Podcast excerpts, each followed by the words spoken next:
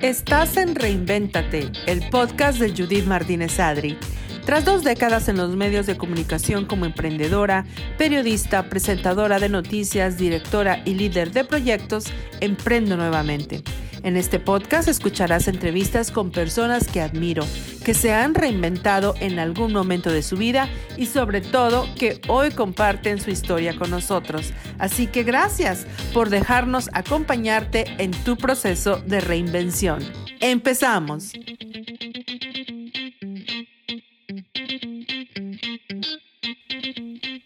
Bienvenidos, estamos en una edición más de Reinvéntate, el podcast de Judith Martínez Adri.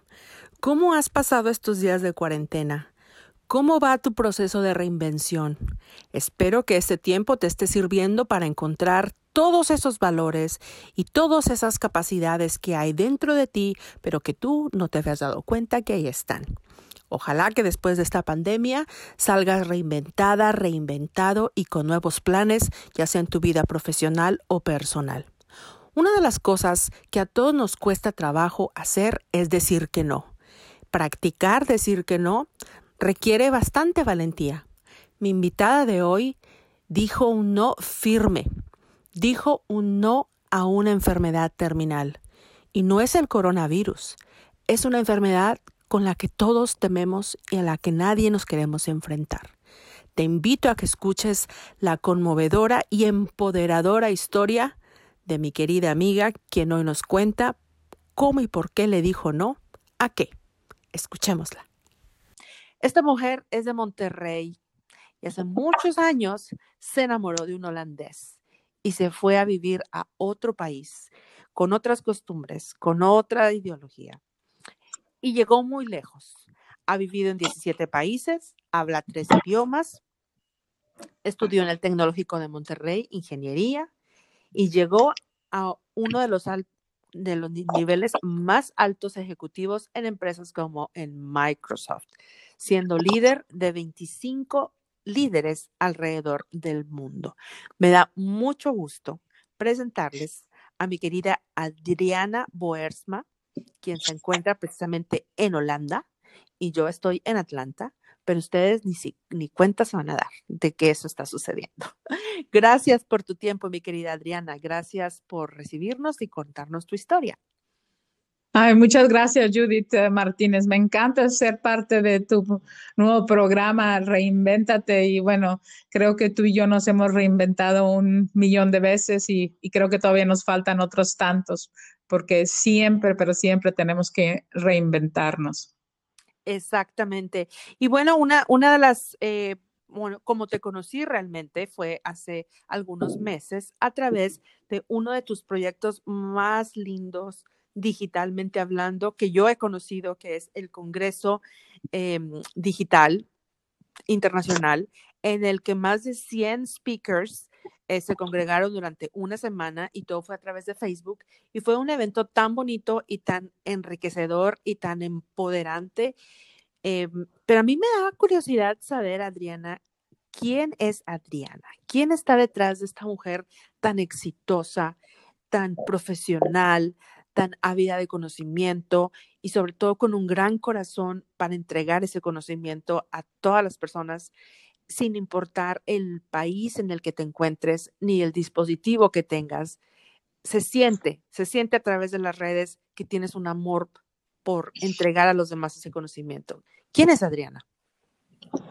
Bueno, Adriana es una persona, yo creo que con los pies en la tierra, eh, bastante humilde de corazón, que le gusta mucho ah, la inclusión, eh, en todos los sentidos de la palabra, que le gusta mucho el respeto, que le gusta mucho eh, la multiculturalidad, la diversidad de pensamiento, le gusta mucho aprender de otras culturas, de otras ah, ah, personas, de otras ah, áreas.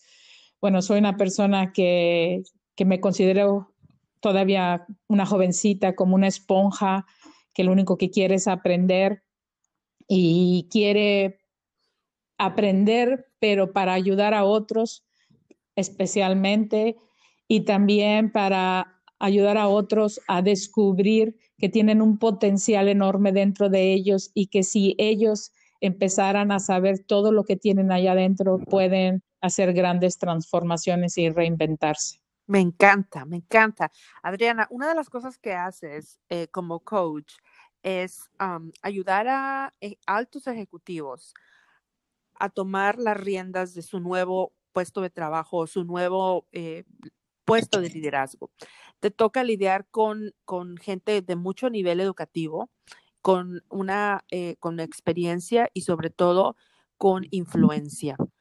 ¿Cómo se le habla a alguien así, Adriana? ¿Cómo se le habla a alguien así? Porque a veces siento que como coach ustedes tienen que, que lidiar mucho con egos, que lidiar mucho con, con, personalidades.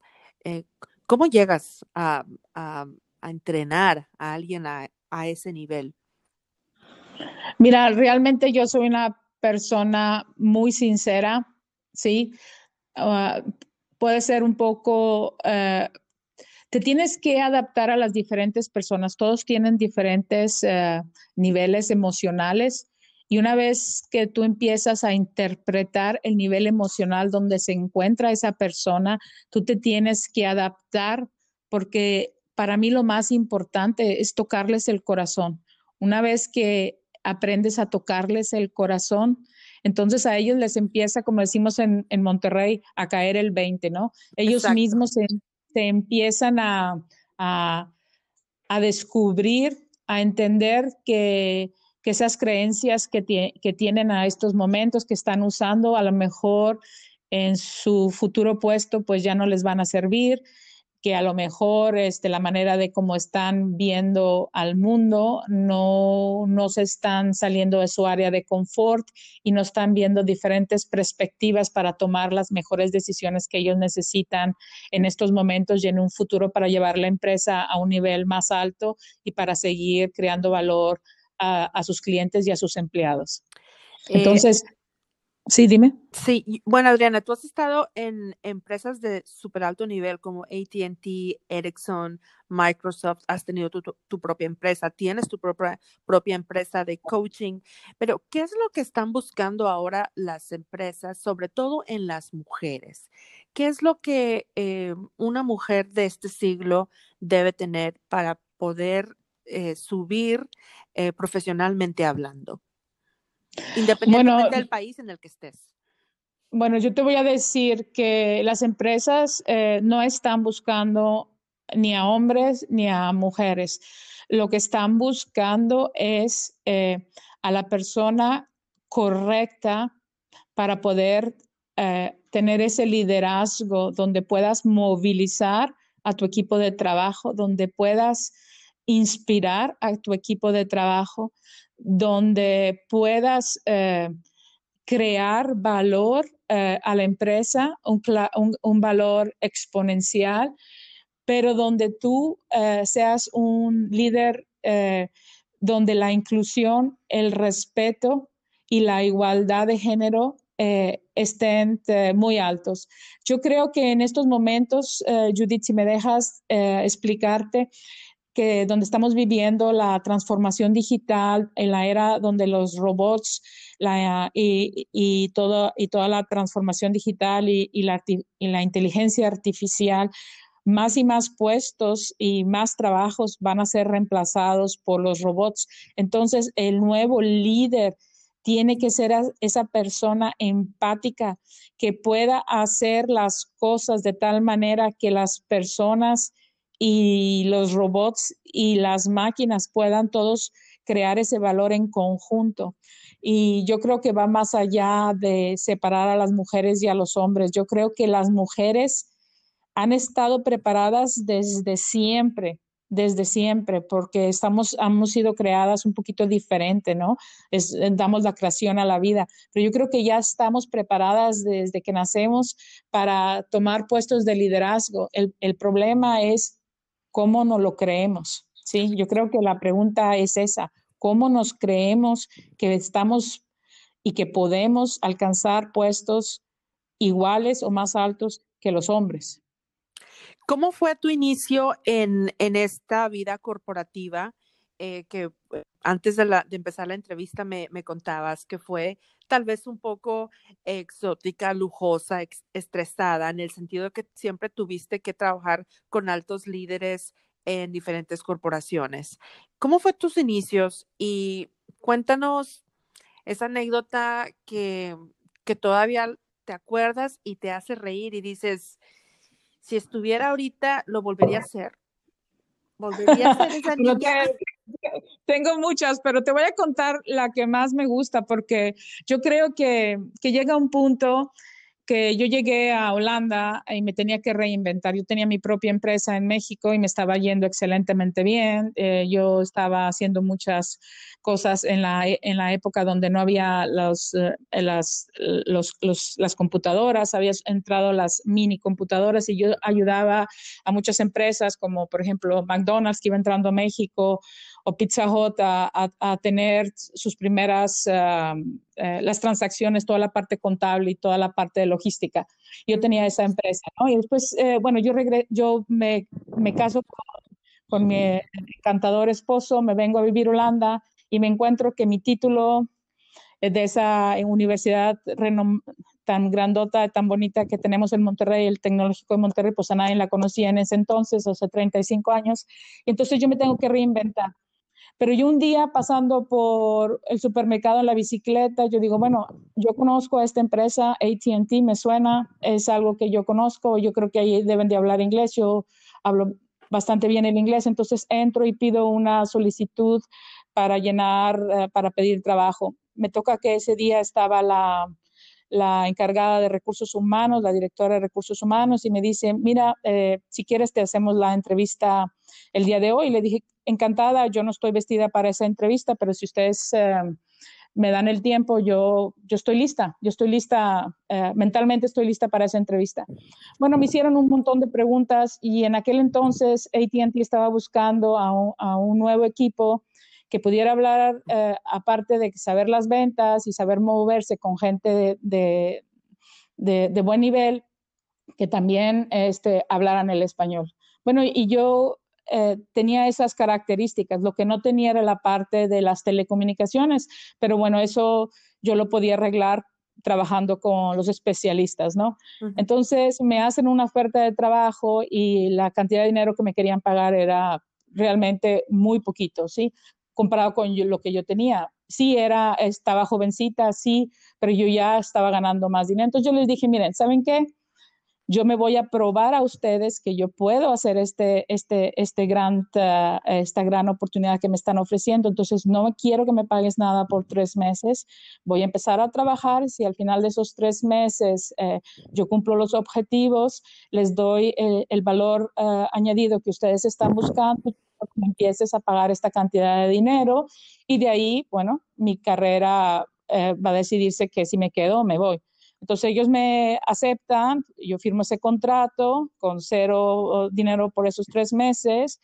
Bueno, ahí el primer acto es un acto de valentía, ¿no? Atreverte a hacer algo, salirte de tu área de confort y decir, pues yo me la creo, yo me la tengo que creer, porque si yo no creo en mí, pues nadie va a creer en mí, ¿no? Exacto. y quisiera hacer un alto ahí porque sabes que me, eh, me estoy imaginando eh, a ti en una bicicleta así como que color de color rojo, no sé por qué se me vino a la mente ese color, y tú estás fascinada en, en, Holanda, obviamente enamorada, porque eh, te mudaste a otro país por el amor a tu, a tu esposo y con, con mil y un sueños en tu maleta y dices, oh, ATT, me bajo de mi bicicleta, literal, entro, me, me dejo llevar por mi intuición y pido una solicitud de empleo. O sea, se oye. Así es.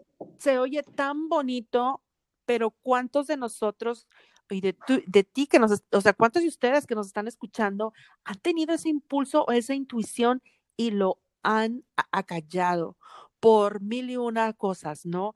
Y así que tú escuchas tu, tu intuición, tu gut feeling, esta ranita que todos tenemos en el estómago, y entras. Y, y, ahora sí que más valiente, ¿no? Después te dan la oferta y dices, no, yo valgo más, pero déjame te lo muestro. ¿Cuántos de nosotros hemos intentado hacer eso y trabajar? Yo en mi caso no creo que lo, no, no lo veo como que si trabajaste de gratis. Fue una inversión en ti misma.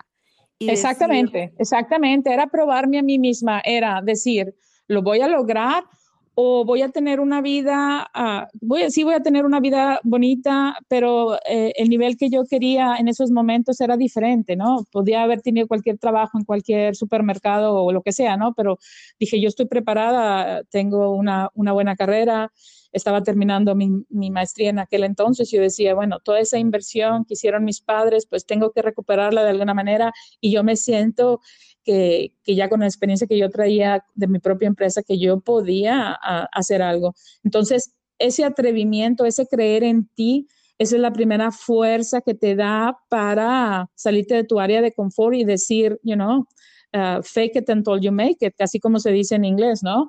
Eh, eh, y bueno, entonces así empecé los primeros tres meses, logré un contrato multinacional, multimillonario, perdón, eh, estaban entonces, eran para las Olimpiadas de, de Barcelona. Y bueno, al regreso, eh, el director general de ATT está de visita por primera vez en Europa. Estaban las, las oficinas de, del headquarters para Europa en, en Holanda y, y, yo no era parte de ese grupo, pero me invitan como, como para agradecerme eh, de que voy a estar en, eh, que he hecho ese, ese hermoso trabajo, ¿no?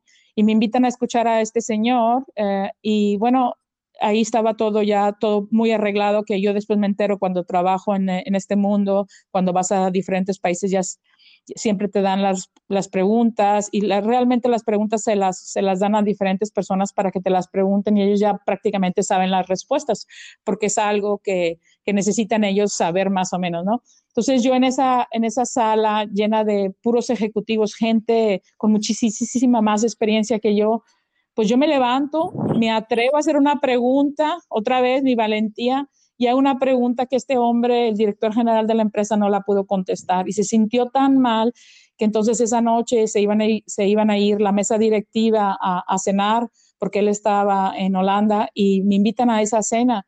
Y a partir de esa cena, ese señor quedó impactado con la conversación que yo tuve con él y me ponen en el grupo de lo que se llama en inglés el high potential, donde te empiezan a desarrollar tus, tus talentos y tus habilidades para que tengas puestos ejecutivos muy pronto. Y así fue como empezó mi carrera en Europa y muy, muy pronto empecé a, a, a, darme la oportunidad de volar, pero todo era eh, probándome, saliendo de mi área de confort, creando, eh, creyendo en mí principalmente, ¿no? Y, y, y, eso sí lo tengo que decir, tengo que dar las gracias a mi esposo, porque si mi esposo no me hubiera dado la libertad, la oportunidad y, el, y de, de, ser iguales en la pareja, de ser complementos de los dos humanos, pues claro que no hubiera podido lograr todo lo que logré. Entonces, creo que la igualdad, la oportunidad que las parejas y tener muy buena comunicación entre la pareja es, es importantísimo también para que tú puedas desarrollar tus talentos, igual que tú también motives a tu pareja para que él logre sus, sus, sus mejores momentos. Y hay veces que uno se tiene que quedar en la casa y el otro se va, pero, pero sí, así fue. Me, me encanta eh, lo que nos estás contando y me encanta más lo que te voy a preguntar ahora, porque uh -huh. eh, tenemos algo en común y es que ambas estamos casadas con personas de otro país y, con, y que crecieron en otra parte del mundo, con otra cultura, con otro idioma. Sin embargo, seguimos enamoradas. Tú tienes eh, treinta y pico de años casada con, con tu esposo y, y, y, yo también. Y para nosotros es algo tan normal de, es, estar en un, en un ambiente multicultural y nosotros nos, nos, enamoramos del ser humano, no de, la, de dónde viene, de cuánto tiene, de lo que, o sea, de cómo creció, sino de, del ser humano y de lo que esa persona nos hace sentir. Cuéntanos cómo fue tu historia de amor, ahora sí que hablando entre, entre confianza, ¿cómo es que conoces a este alemán de ojos verdes que te roba el alma? Bueno, eh, eh, holandés de ojos verdes. Sí, la verdad, mira, yo venía regresando de Estados Unidos y, dos de mis mejores amigas pensaron que, yo era un nerd total y entonces me hicieron eh, que me dijeron que, no me atrevía a invitar a un hombre a salir, ¿no? Y en ese entonces, hace 35 años, la cultura, mm, bueno, al menos en mi casa era bastante protegida, ¿no? Y, era tabú invitar a un hombre a salir y menos a un extranjero, ¿no? Y bueno, eh, entonces eh, en, un viaje de trabajo, yo viajando en el avión, ese, ese día eh, había un clásico, un juego hermoso que se juega entre los Rayados y los Tigres en Monterrey. Yo venía de la Ciudad de México tratando de regresar a Monterrey y bueno, todos mis eh, compañeros de avión, había una cola enorme y pues no me tocó subirme en el avión que me correspondía porque si no llegaste a tiempo, pues se, iban se llenando. Entonces yo logré que me subieran a otro avión que me mandó a Guadalajara y en Guadalajara eh, mi, eh, mi, esposo Viran se sube y después ese avión parecía que iba ranchando, como decimos en México, y se para en Durango y él se baja y, y un ratito más yo pensaba, bueno, ese hombre se tiene que volver a subir, pero ¿qué pasa en Durango para un extranjero, no? Bueno, se sube y después había una gringuita, una señora muy, muy mona, con un sombrero eh, de esos mexicanos y estaba un poquito tomada, creo que tenía muchas margaritas arriba y no se podía cerrar su cinturón. Y mi esposo, ah, eh, mi esposo lo, le ayuda y bueno, yo venía dos asientos más atrás que él y me venía riendo, ¿no? Entonces, eh, al, rato la, la, la, zafata pasa y nos entrega el refresco y, la servilleta. Entonces ahí me atreví a escribir, bueno, que si no estaba casado, que si quería salir a que conocer Monterrey, que pues que me iba a hablar y le di el teléfono de la casa. Y después, bueno, eh, llegando al aeropuerto, decía yo, bueno, ¿y cómo se lo voy a dar? Porque yo no me atrevía a hacerlo. Entonces pedía o sea, un... o sea, estabas atrevida como hasta el 90%, pero te faltaba un cómplice que hiciera el 10%. Exactamente. Entonces, cuando iba bajando las, las escaleras y todo eso, entonces yo no tenía ninguna maleta, no tenía nada que hacer en ese lugar. Entonces me salí, entonces le dije a un chiquillo, esos que trabajan ahí, eh, eh, era un jovencito y le dije, mira, búscate al joven más alto que encuentres y le das esta servilleta. Le dijo, sí, señora, eh, señorita, no se preocupe y le di una, una, buena propina. Y yo me subí al carro y me fui, pues y al día siguiente, bueno, era el fin de semana y después me fui a trabajar y como el miércoles, eh, un día que fui a, almorzar a la casa, me dice mi hermana Lilia, oye, te está hablando un gringo y ella contéstale. Y en ese, en ese momento volvió a hablar, era cosa del destino y me dice, oye, dime, dime que si quieres salir conmigo este fin de semana, porque yo normalmente me regreso los fines de semana a la Ciudad de México, porque yo estoy haciendo un proyecto muy grande para la empresa de Philips y estoy trabajando en, cuatro ciudades y yo prefiero irme a la Ciudad de México porque pues, no conozco a nadie aquí en Monterrey. dije, no, claro que sí. Entonces, pues nos vimos eh, eh, en esa ocasión, era creo el, Crown Plaza, eh, el, hotel más de negocios que había en Monterrey en aquel entonces, sí. Entonces ahí, ahí lo vi y bueno, pues desde de ese momento que lo ves y, que te enamoras y, bueno, seis meses después me pide que me case con él y, vuelvo a, reinventar mi vida. Tuve que poner mi negocio, vender mi negocio, traspasar mi negocio, cargar mis, eh, mis zapatos y mi poca ropa eh, que tenía para, para venirme a, a, a, Holanda, ¿no? A Holanda. Y, llegué y lo primero que me regalaron fue una bicicleta. Qué bueno que sabía andar en bicicleta, porque acá todo el mundo, el transporte prácticamente es la bicicleta. O sea que se me hizo complicadísimo que llegáramos a la casa, a su casa, cuando él era todavía, vivía solo, era una casa pequeña, y, y el regalo que me tenía de sorpresa era una bicicleta para él y una bicicleta para mí. Sí. Oye, pues te debe, te debe, de encantar la canción de la bicicleta de Shakira. Hay una canción de ella con, con ¿cómo es que se llama el otro chico? Sí, la, la, he escuchado, sí, es muy bonita, sí.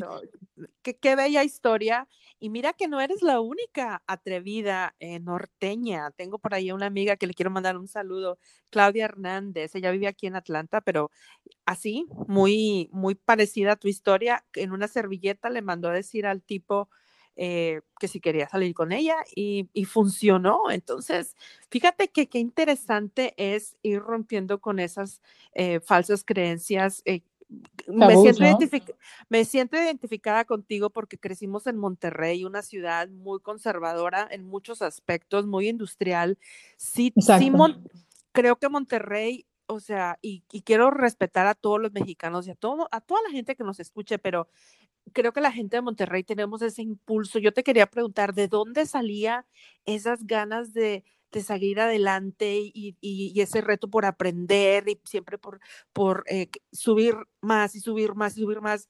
Creo que ese es el ADN del regio, o sea... Yo creo que lo traemos en la sangre, bueno, y aparte la herencia de mis padres, ¿no? Que, que ellos también son personas echadas para adelante y, y que no importa los obstáculos que se te presenten, hay que levantarte rapidito y aprender la lección y la que sigue, ¿no? La que sigue. Y eso, y eso de, de, no quedarte estancado. Y realmente en estos momentos yo tengo amigos que, que, se están quedando estancados, Judith, y yo, y yo no entiendo el por qué, ¿sí? Porque hay tantas oportunidades ahora con la transformación digital, con la telefonía móvil, esto que estamos haciendo tú y yo, tú en Atlanta y yo aquí en Holanda, pues esto no se podía hacer cuando yo empecé mi carrera, ¿sí? Imagínate que si yo con toda esta tecnología estuviera empezando, pues yo creo que si, si llegué a donde llegué hubiera llegado un montón de alta, ¿no? A la luna, no, eh, de verdad, me quiero echar porras a mí misma porque de verdad fui muy consciente que para crear eh, y crecer y llegar a donde yo pude llegar, que yo estaba abriendo las puertas para otras mujeres, ¿sí? Hubo un momento, Judith, en mi carrera que me ofrecí, que gané el premio en Europa del mejor hombre de negocios en Europa. Pero Tú me lo dieron. el mejor hombre. Y cuando, hombre, porque no había mujeres que lo habían ganado. Entonces me entregaron el, el título del mejor hombre. Entonces yo me reí, le dije, ¿cómo es esto? Así te lo digo. Creo que te vi en la portada de una revista. Sobre sí, estoy en la portada de una revista. Y yo cuando recibí el premio, lo primero que les dije, espero que me esté ganando esto porque realmente es por mérito y no por una cuota, ¿sí? Porque, porque las mujeres venimos a cambiar el mundo, no queremos ser una cuota, ¿no? De que porque necesitaban tener mujeres y eso. Así fue como, como yo di las gracias por, por ese título, ¿no? Por ese, por ese, eh, bueno, e, esa copa que me dieron que, bueno, que, que, que está aquí en mi casa y que, que bueno, que, lo hice con, que lo, que lo gané con, con, mucho, con mucho esfuerzo, pero el, el, abrir y empujar puertas para otras mujeres, a mí me encanta ayudar a las mujeres. Llegó un momento que yo tenía eh, en mis mesas directivas eh, llegó un momento que mi jefe me, puso a un lado y me dijo, Adriana, tienes muchas mujeres en tu mesa directiva y no porque sea que te quiera parar, dijo, porque vas a tener un problema, se te van a embarazar todas y todas les vas a tener que pagar y yo no te voy a poder darte el dinero para que, ¿cómo se llama? Para que las reemplaces. Así es que tienes que también tener, aprender a hacer un balance, ¿no? Se me estaba pasando a veces un poquito la mano, ¿no? Entonces eso fue en, un principio, ¿no? Entonces, eh, y entonces ahí aprendí que el hombre y la mujer tienen los mismos derechos y que hay que buscar a la persona que realmente merezca ese puesto porque tiene las cualidades, las habilidades y las herramientas esenciales para llevar a, a, la empresa a un nivel más alto, al equipo, a motivarlo, a inspirarlo, a, a, crecer, ¿no? Porque es lo que se necesita. Sí. Exacto. ¿Cuáles son esas características de ese nuevo líder? Ahora sí que vamos a dejar el, el, el rol del, del, género de lado, ¿no? Porque el, líder es el líder, o sea. El, líder es el líder y yo creo que la primera, la primera cosa que es, te tienes que conocer a ti mismo. Eh, eso es esencial.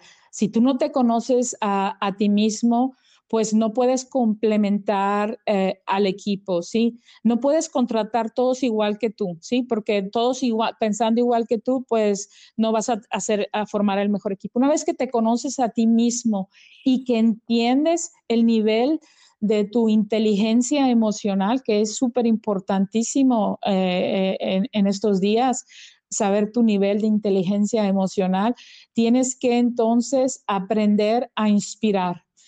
Aprender a inspirar, aprender porque tienes que hacer creer la visión de la empresa a tu equipo de trabajo como si fuera que ellos la hayan inventado, que ellos la hayan eh, escrito, ¿no? Para que ellos puedan creer y después, una vez que los inspiras, los tienes que motivar, los tienes que movilizar.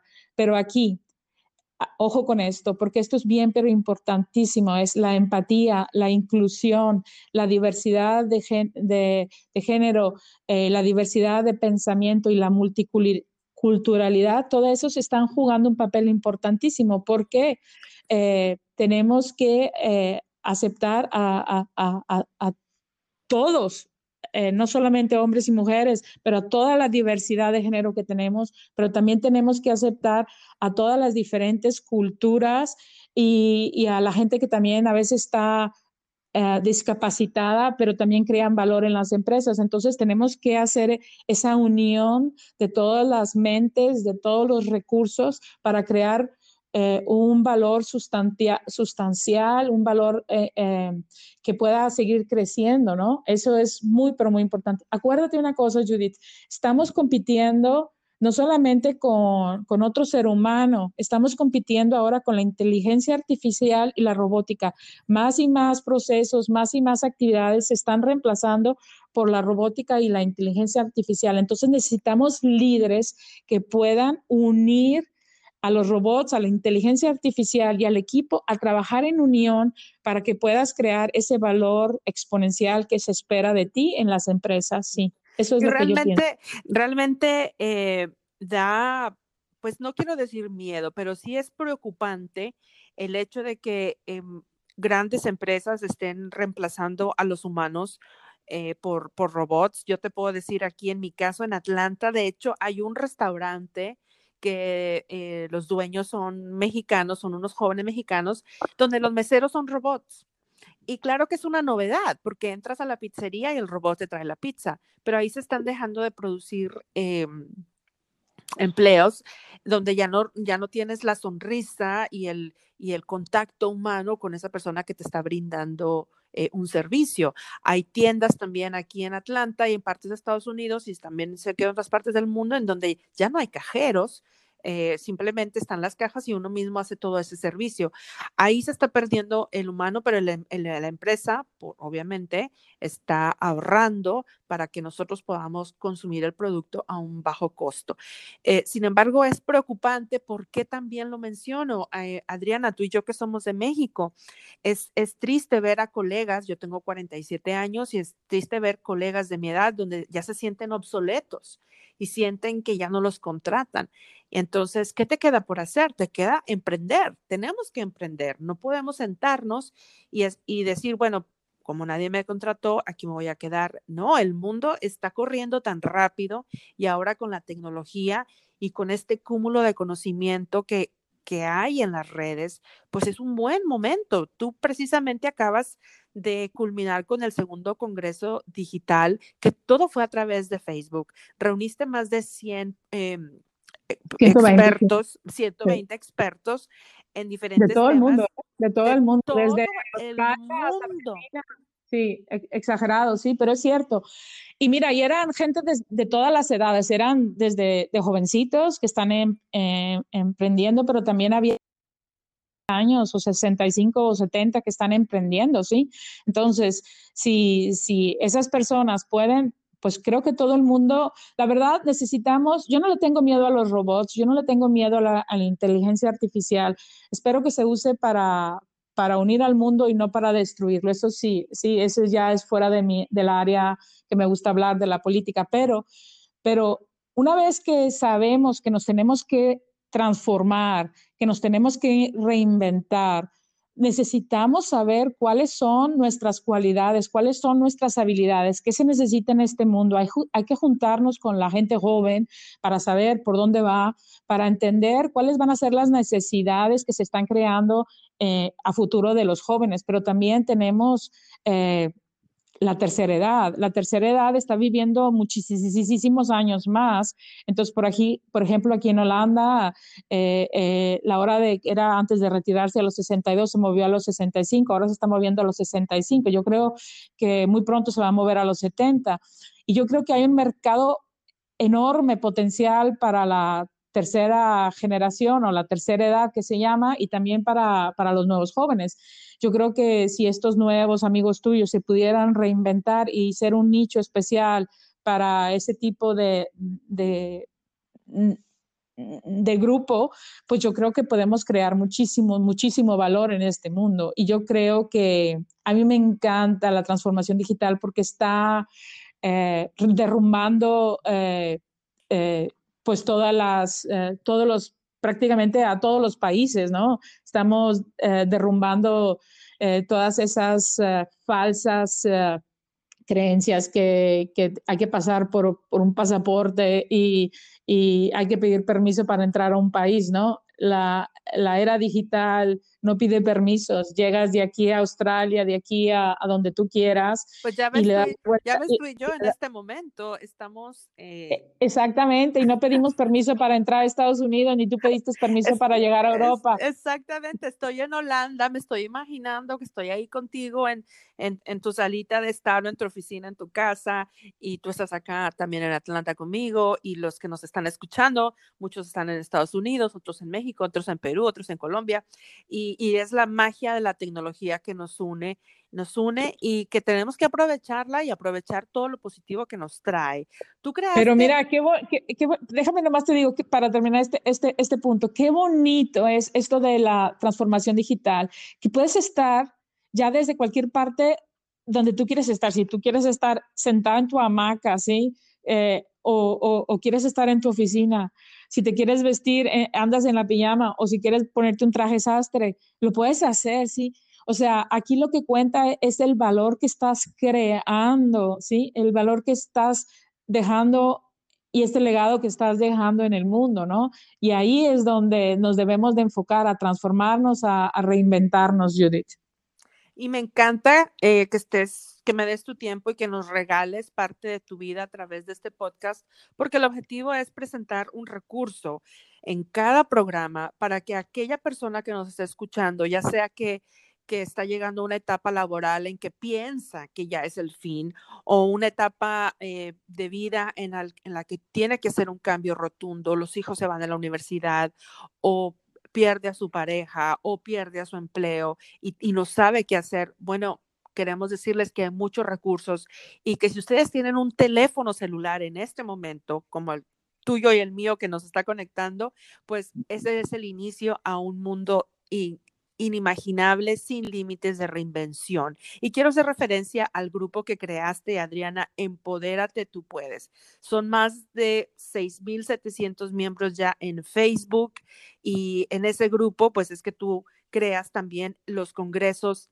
digitales en las que, bueno, es un cúmulo de información. Yo le llamo la biblioteca digital porque entras y siempre hay algo positivo, siempre hay algo en lo que haces contactos. Mire, yo estuve, fui parte de tu segundo congreso, digital y eh, conocí mucha gente, todo digital, obviamente. Me reencontré con algunas personas de, de, Monterrey que teníamos más de 25 años de no saber unos de los otros y fue a través de tu grupo que, oye, tú, tú eres fulano de tal, bueno, te ves un poquito diferente, pero tú fuiste a la Universidad Autónoma de Nuevo León y viviste por aquí y bueno, fue impresionante. Me contacté con tres personas a través de tu grupo y para mí fue una experiencia tan hermosa y yo dije, ¿quién es Adriana Boersma Rodríguez que creó e-, esto? ¿Por qué surge Reinvéntate? No, ¿por qué surge Empodérate, tú puedes? Eh, quiero que nos cuentes ¿Cómo fue que en ese momento en el que tú estabas en la cima del éxito profesional, llega un aviso en tu vida que en el que tuviste que ser más valiente que cuando te bajaste de la bicicleta para pedir trabajo, tuviste que ser más valiente que cuando le mandaste el papelito a tu futuro esposo para ver si quería salir contigo, tuviste que ser más valiente para enfrentar ese aviso que te llegó? Cuéntanos de qué aviso estamos hablando y cómo lo superaste. Ah, sí, mira, Judith, eh, bueno, fue creo que el punto más bajo o, más oscuro, porque no es el más bajo, el más oscuro que he tenido en mi vida. De un día para otro, eh, yo me desmayo en un avión y después jugando al golf me, me encuentro una bolita eh, eh, eh, en, uno, en mi seno derecho y yo voy al ginecólogo y hago que me hagan la revisión y me hacen la mamografía y no sale nada y entonces la doctora me dice que pues realmente no tengo nada, que estaba empezando la, la menopausia, que me fuera a trabajar. Bueno, yo seguí trabajando, dos meses después la intuición me dice que yo tengo algo, no me siento bien, regreso al ginecólogo y le digo, no me siento bien, me dice, no tienes nada. Le dije, mire, estoy exigiendo que me mande a una clínica a hacerme todos los estudios como se deben de hacer. Y si no tengo nada, pues yo los voy a cubrir, yo los voy a pagar, el seguro no tiene que pagar nada, pero yo necesito demandar que me manden. Entonces, me mandaron a una clínica que se llama la Clínica de la Mama aquí en Holanda y en, un día te hacen todos los estudios y al final te dicen que si tienes, ¿cómo se llama?, cáncer o no. Entonces, me hicieron la mamografía. Yo hacía mucho, mucho deporte, yo era una gimnasta olímpica, este, y entonces mis pechos estaban llenos de músculo. Entonces, en las mamografías realmente no se ve eh, ningún tumor, ¿sí? Eh, hasta bueno, después te cuento esa parte, pero entonces después me hicieron una, un eco y tampoco se vio nada. Entonces yo les dije, yo tengo algo, yo tengo algo. Entonces le dijo, me dijo el doctor, mira, nunca hacemos esto, pero vamos a hacer, te vamos a hacer una, una, donde te ponen una aguja, se me olvida la palabra en español, en holandés. Eh, una biopsia, una biopsia. Ándale, una biopsia, me metieron una aguja, no sé de qué tamaño, era una cosa enorme, una cosa larguísima para que pudiera atravesar. Entonces cuando me mete la aguja, eh, eh, el, radiólogo me dice, usted tiene cáncer, pero no sé hasta qué nivel. Bueno, total, al final del día ya te esperas, llega el cirujano y te dice que tienes cáncer y que necesitan tener dos semanas para para checar el nivel, ¿no? Porque no sabían si era al principio o era al final, ¿no? Entonces, en, dos semanas yo me regreso a trabajar, tenía en ese momento mi, el corporativo en, en, en, en, en München, en Alemania, y bueno, yo regreso a Alemania y entonces una, una tarde, ya casi casi noche, sí, ya eran, me habla mi oncólogo y me dice que, que realmente tengo cáncer, pero que estamos muy avanzado y que él me recomienda que, que pues que regrese a casa el mismo día porque necesito hablar con mi esposo y poner mis, mis cosas personales en orden porque pues no esperan que yo termine el año, ¿no? Eh, que en vida, ¿no? Bueno, pues que yo no me pensaba morir en esos momentos y, y que, que, era lo único que yo podía hacer. Le dije, dígame algo que, que usted me dé una, como una señal para yo enfocarme. Me dijo, pues mire, no sé si vaya a funcionar, pero si, si usted se lo cree, pues tiene que buscar un pueblito muy tranquilo, donde tenga un estilo de vida completamente diferente a la que usted tenga y, y bueno, y de esa manera usted puede, puede tener muy poquita chance, pero puede tenerla de, de, sobrevivir. Entonces yo dije, ok, la tomo, ¿sí? Entonces regresé a Holanda y le dije a mi esposo, vámonos para México inmediatamente, agarramos a un broker y nos fuimos viendo por todo Yucatán casas hasta que encontramos un pueblito que se llama Telchac Puerto, que es un pequeño poblado de pescadores con menos de 2.000 habitantes, muy pequeñito, y compramos una casa enfrente del mar. Y después yo empecé también a tomar cursos para eh, curarme yo sola. Empecé a tomar cursos de cómo manejar mi mente a través del consciente y para poder yo creer que yo estaba curada y, me curé, ¿no? Pero también hice todo lo que es... Eh, todo lo que los doctores, el oncólogo eh, me pidió, hice todo lo que es la quimioterapia, la radio, terapia y todo eso. Hice las dos cosas, cambié mi sistema de vida, mi alimentación. Y al final de eso, para hacer la historia corta, pues eh, yo, yo me juré ese día, Judith, que si yo encontraba a reinventarme, por usar tu palabra, ¿no?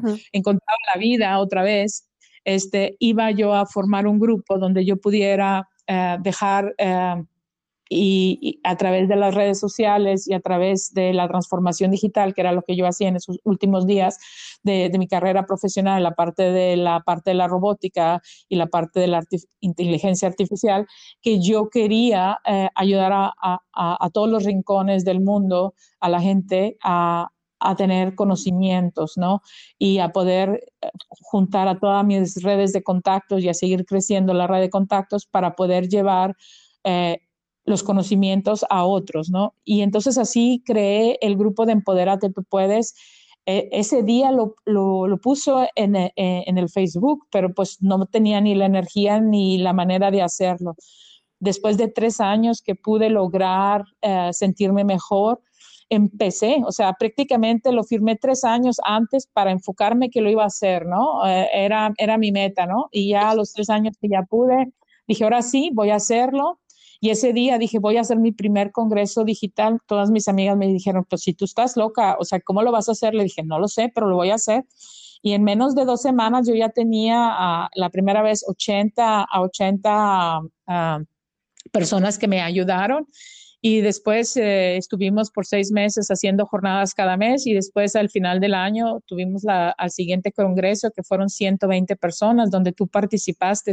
Y desde ese día realmente no hemos parado, Judith. Hemos, cada día tenemos a más gente, consultores, eh, especialistas en diferentes áreas, impartiendo cursos gratis, eh, donando su tiempo. Estamos teniendo también consultorías gratis, cocheos gratis. Bueno, estamos haciendo tan, tanta bonita labor que es eh, transformar el mundo y dejarlo mejor que como lo hemos encontrado. Me encanta conocer eh, más esta historia y que nuestros podcasters y las personas que te siguen en Poderate Tú Puedes puedan sentir contigo ese proceso de reinvención. Qué hermoso que después de pasar por un momento tan doloroso como puede ser el, aviso de que te quedan seis meses de vida y tú dices, lo que me encanta también es tu actitud, que tú le dijiste no al cáncer y le dijiste que tú habías soñado con vivir 100 años y que tú ibas a vivir eso o más eh, sí, todos esa determinación. que ya me voy a morir, Judy. Yo ya decidí que el 4 de mayo del 2064 me muero y que ese día, si Dios quiere, parte de mi cuerpo se va a integrar con una robótica y, yo voy a seguir viviendo como tipo los Transformers. y, yo, y yo te creo, y yo te creo, ¿sabes? Porque el poder de la palabra, el poder de lo que decretas, hablábamos también de crear tus propios. Ah, absolutamente. O sea, ese, ese poder mental que tienes y pero que también va de la mano con todo lo que has ejecutado, porque no solamente es decirlo, sino también demostrarlo con hechos. Eres una gran líder digital, que eso no te quede duda. Gracias. Y creo que... Gracias, pero, pero, pero sí, esta parte del poder de la palabra, no saben que todas las personas que nos estén escuchando, si ustedes eligieran sus palabras, esos, esas palabras se convierten en pensamientos, esos pensamientos se convierten y se desarrollan en, en, amor propio, se desarrollan en crear tu empoderamiento, se desarrollan en crear las nuevas oportunidades en este mundo. Así es que elige tus palabras porque tus palabras tienen un poder tan, tan fuerte y, a mí me curó, a mí me transformó, a mí me reinventaron esas palabras y yo creo que esas palabras también son energía, esas palabras, eh, es, es, es, esas palabras demuestran qué tan grande eres y qué tan grande eh, puede ser. Entonces, empieza a creer en ti, empieza a elegir, si no sabes ni por dónde empezar, por lo menos elige las palabras que te hagan motivarte, que te hagan inspirarte a ti mismo, que te hagan amarte a ti mismo, porque todo se empieza desde el amor propio, Judith. Y precisamente estoy viendo ahorita tu cuenta de Instagram para todas las personas que quieran conocer más a Adriana. La pueden encontrar en Instagram como Adriana B Big o Be Big en inglés. Y sí, grande. Ajá, Adriana B Big. Big. Big, ajá, Adriana B. Big, Adriana C. Grande. Y fíjense que Adriana tiene, bueno, muchos posts, pero hay uno precisamente que dice, sé grande, sé tú, sé grande, sé tú. Es una de las tantas frases que ella eh, postea y no nada más, nada más postea, la siente, la vive, la comunica. ¿Cuántos de nosotros estamos en redes y a veces seguimos a alguien solamente por seguirlo? Yo los invito a que sigan a Adriana y que no solamente por Instagram, sino también por Facebook se unan al grupo Empodérate tú puedes. Adriana, te quiero contar a ti y a todos a todos tus las personas que nos escuchan que el día el día que, que yo participé en tu congreso digital, estaba, yo decidí hacerlo vivencial a través del Consulado de México, porque me pareció que, ajá, me pareció que era un momento importante y, que, que, quería hacerlo delante de, de, algunos amigos que se quisieron unir, a quienes agradezco infinitamente por, por asistir y al cónsul por su apoyo. Pero ese día, Adriana, fíjate cómo cómo del dolor, cómo del dolor salen cosas lindas. Ese día que yo estaba dando mi ponencia, un día anterior, me habían hecho una biopsia de la garganta. Oh, wow. Porque existía la sospecha de un tumor maligno. Yo no sabía con qué fuerza estaba hablando, pero no te podía quedar, no te podía quedar mal. No te podía quedar mal a ti, no podía quedar mal con la gente que, ya había confirmado su asistencia. Y, gracias a Dios el resultado fue negativo, ¿no? Felicidades. Pero a veces, gracias, pero a veces de ese dolor y de esa incertidumbre y de esas eh, situaciones que te presenta la vida, de ahí sale mucha fuerza y la fuerza que uno tiene para convertir todo eso en positivo es impresionante. Así que si tú que nos estás escuchando, estás pasando por uno de esos momentos en los que el cáncer llegó a tu puerta a través de una carta, a través de una llamada de un doctor, en el que hay incertidumbre porque no sabes si esa biopsia va a resultar positiva o negativa. El poder de tus palabras, de tu oración, como tú te vayas mentalizando, eso te va a ayudar a superar lo que estés pasando.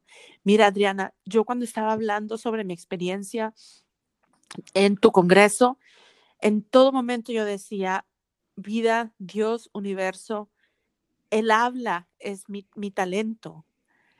Si me diste una garganta, la quiero poner para el mundo. Para eso estoy haciendo lo que, lo que hago, que es este podcast. Así que te lo entrego y hazlo más fuerte y más potente. Y gracias a Dios el resultado fue exitoso. Uno sufre, uno sufre mucho, pero ya cuando estás del otro lado dices, ay, la que sigue. Eh, no ha eh, pasado nada. Exacto, Judith, pero, pero qué valiente y te agradezco mucho que cuentes esta historia tan personal. Y yo creo que, Judith, debes de aplaudirte a ti, a ti misma. Yo creo que eres una inspiración para muchos. Ese día yo vi tu, tu, charla, escuché tu charla y, me emocioné. Tienes tanto talento, tanto que ofrecer al mundo y, ojalá que sigas inspirando no solamente a mí y a, todas las eh, personas de habla hispana, pero que también eh, puedas también inspirar a, a todos, porque este tu, tu programa de Reinvéntate eh, tiene mucho sentido y en estos momentos, no solamente por las edades, sino por el momento donde estamos eh, en la era digital, donde los robots y la, y la inteligencia artificial nos están empezando a, a, ganar puestos. Tenemos que aprender dónde, dónde y cómo podemos reinventarnos para seguir, porque no solamente a, los mayores de 40 años, pero sí hasta los jovencitos, a todos nos va a afectar, especialmente a nuestros hijos, a nuestros nietos. Ellos todavía van a estar más afectados por esto. Entonces ellos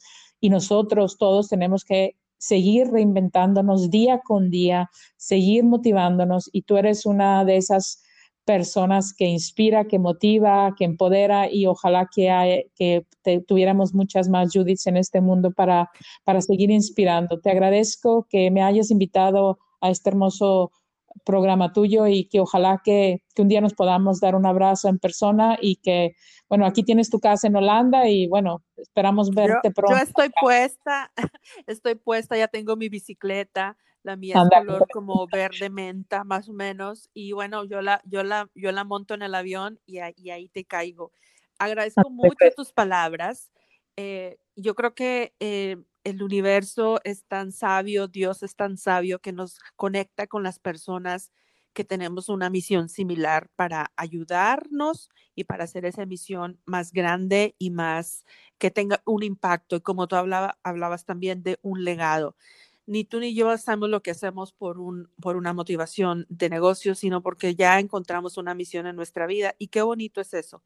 Así que gracias por ser cómplice de Reinventate. Te deseo mucho éxito. Estás a punto de lanzar tu libro, Una energía extraña.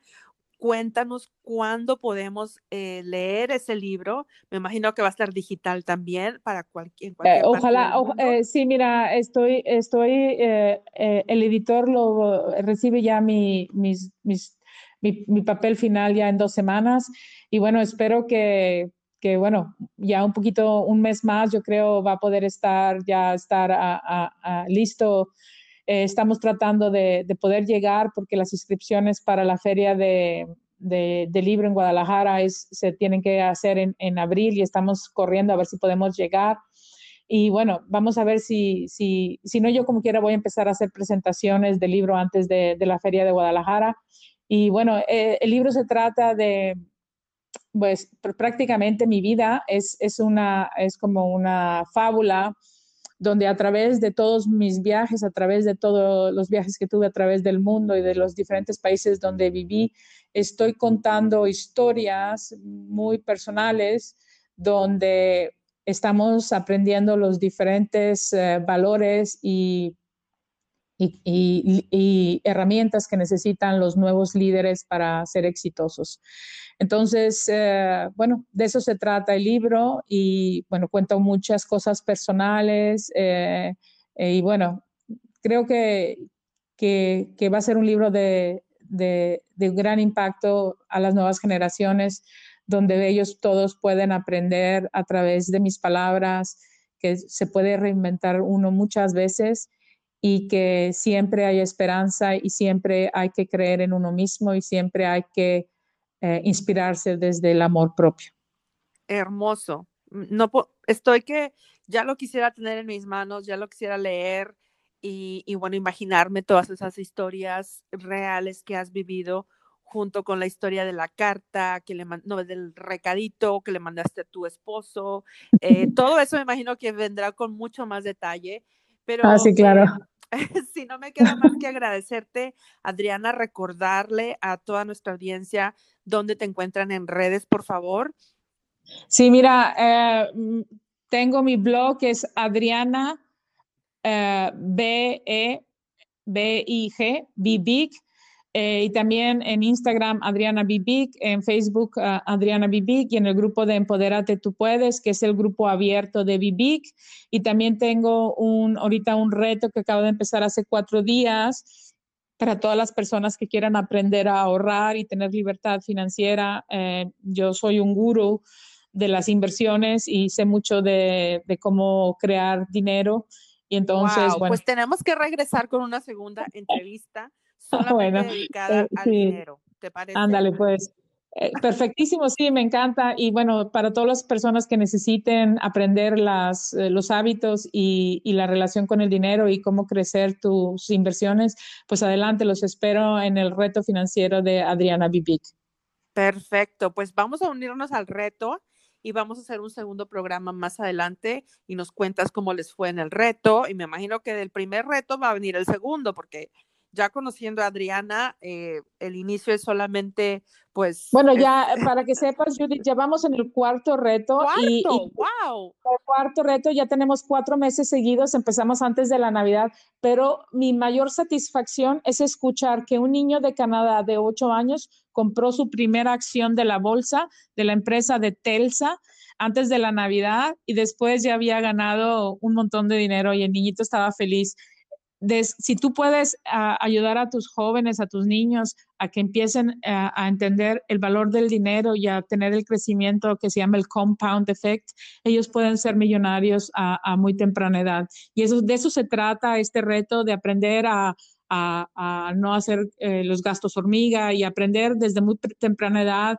lo que yo aprendí de mis padres, de que se puede crecer el dinero. Y gracias a esos ahorros que yo tuve, yo puedo tener esa libertad financiera y decir, pues ya no tengo esos trabajos eh, ejecutivos que tenía antes, pero tengo y sigo teniendo ese mismo estilo de vida y a lo mejor hasta un poquito más ahora porque tengo más tiempo para viajar y para disfrutar. Para eso se necesita pues tener una, eh, un nivel económico bueno y entonces por eso también lo podemos lograr. Me encanta. Pues ya nos quedamos comprometidas para la próxima. Quiero, eh, para la próxima entrevista, quiero agradecerte y resaltar varias cositas. Para hacer un resumen, hablamos de que uno de tus objetivos es darle alas a las mujeres. Eh, Exactamente. Nos, recomiendas crear nuestros propios contratos de vida y de trabajo, ¿por qué no? Eh, también nos invitas a dejar atrás lo que no te sirve, a elegir, a elegir mejor tus palabras, porque lo que dices se convierte en pensamiento y viceversa, y puedan pueden crear o pueden destruir. Y bueno, quiero invitar a que todos soñemos como tú, con vivir con 100 años. Quiero invitar a que todos le, digamos no a las enfermedades, no al cáncer, no a esos em, diagnósticos, que seamos positivos, que busquemos la forma de cambiar nuestra mente y de reinventarnos constantemente. Y también invitarte a que seas parte de Empodérate Tú Puedes en Facebook, córrele ya, hazte miembro, es muy fácil y empieza a conocer más de Adriana y de todas las personas que son parte de ese grupo. También me verás ahí de vez en cuando. Eh, gracias de nuevo, Adriana, te mandamos un abrazo hasta Holanda. Eh, ¿Te has puesto esos zapatitos de madera o son solamente un souvenir? No, prácticamente me los pongo y siempre que salgo al jardín para arreglar mi jardín los, los pongo. Se usan bastante. ¿Verdad? Los, de madera son súper calientitos. Pero mira, para terminar, solo quiero darte un abrazo grande, un abrazo virtual y decirte que no te rindas en esta labor tan hermosa que estás haciendo de ayudar a, a, muchos a reinventarse y tú sigue soñando en grande y nunca te rindas, Judith, porque Gracias. necesitamos muchas, pero muchas más Judith en este mundo. Gracias. Ok, gracias a ti. Esto fue Reinvéntate. Recuerden que estamos también en las redes sociales. Si te gustó este programa, compártelo. Y también me ayudaría mucho si dejas un review en Apple Podcast. Déjanos ahí tres, cinco estrellas, las que tú quieras, pero comenta qué te parece esta programación. Así que ya sabes, nos vemos en la próxima. Abrazos virtuales hasta en cualquier parte del mundo en que te encuentres. Dios te bendiga.